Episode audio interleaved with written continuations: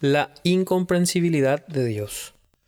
Juan Calvino dijo que Dios nos habla en una especie de balbuceo. Al igual que los padres imitan el balbuceo de los bebés cuando les hablan a sus hijos pequeños, así también Dios, con el propósito de comunicarse con nosotros simples mortales, debe condescender en hablarnos con balbuceos. Ningún ser humano tiene la capacidad de entender a Dios de manera exhaustiva. Existe una barrera incorporada que impide un entendimiento total y completo de Dios. Somos criaturas finitas. Dios es un ser infinito. Ahí radica nuestro problema. ¿Cómo puede lo finito comprender lo que es infinito? Los teólogos de la Edad Media tenían una frase que se ha convertido en un axioma dominante para todos los estudios posteriores de la teología. Lo finito no puede aprehender o contener lo infinito. Es por tanto evidente que ningún objeto infinito puede estar encerrado dentro de un espacio finito.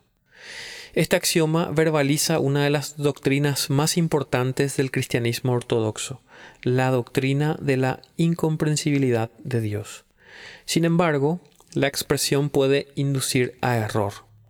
Podría sugerirnos que, dado que lo finito no puede aprender lo infinito, entonces es imposible llegar a conocer a Dios.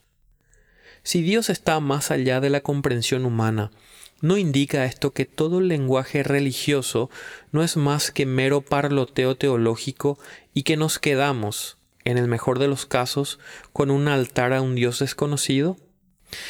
De ninguna manera esta es la intención. La incomprensibilidad de Dios no significa que no sepamos nada de Dios. Más bien significa que nuestro conocimiento es parcial y limitado y no alcanza un conocimiento total y completo. El conocimiento que Dios da de sí mismo a través de la revelación es tanto real como útil. Podemos conocer a Dios en la medida en que Él elija revelarse a sí mismo.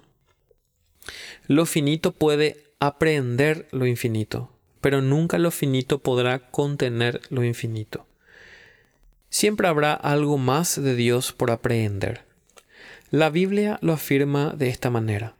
Las cosas secretas pertenecen al Señor nuestro Dios, mas las cosas reveladas nos pertenecen a nosotros y a nuestros hijos para siempre, a fin de que guardemos todas las palabras de esta ley. Deuteronomio 29, 29.